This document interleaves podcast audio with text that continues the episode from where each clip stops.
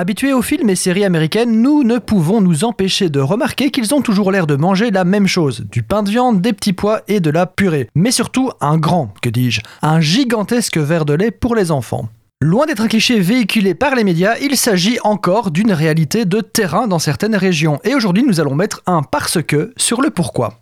On peut trouver beaucoup de points communs avec le fameux bacon and egg du déjeuner. Nous avons déjà fait un épisode sur le sujet, mais en gros, grâce à l'action d'une opération publicitaire, l'oncle Sam a réussi à convertir une surproduction de l'art en habitude alimentaire profondément ancrée.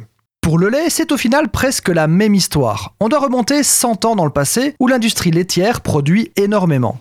Parallèlement, des nutritionnistes se penchent sur les qualités nutritives de cet aliment et lui louent toutes les éloges. Dans l'esprit collectif, le lait s'est vu hissé en tête des aliments complets et indispensables à une alimentation saine, si bien qu'on l'appelle super aliment. Pour un œil actuel, il est difficile de s'imaginer un monde sans salle de bain ni même parfois d'eau courante.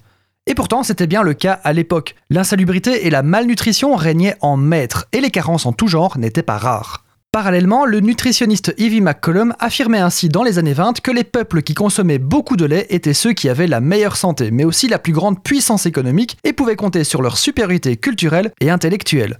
Si vous y voyez un racisme décomplexé propre au début du XXe siècle, je ne peux pas vous donner tort. Donc je rappelle le tableau, nous avons d'un côté la malnutrition et de l'autre le lait qui est en surproduction et qu'on considère comme un aliment magique. Un super aliment qui comble toutes les carences et qui en plus est un marqueur de puissance économique et culturelle. Ajoutez à ça les techniques de réfrigération qui se développent et qui permettent le transport du lait des campagnes vers la ville.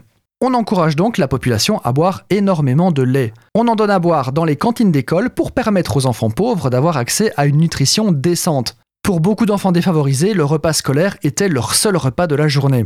Au milieu du XXe siècle, on parle d'une consommation moyenne par habitant de 3 verres de lait par jour. C'est beaucoup. Néanmoins, cette habitude va tendre à disparaître. Vers les années 70, il y a eu un questionnement scientifique sérieux sur le réel apport nutritif du lait. Et on s'est rendu compte que finalement, la solidité des os était due plus à la génétique qu'une consommation gargantuesque de lait. Mais comme vous le savez, les habitudes ont la peau dure et malgré que ces études ont plus de 50 ans, cette habitude n'est pas encore entièrement effacée.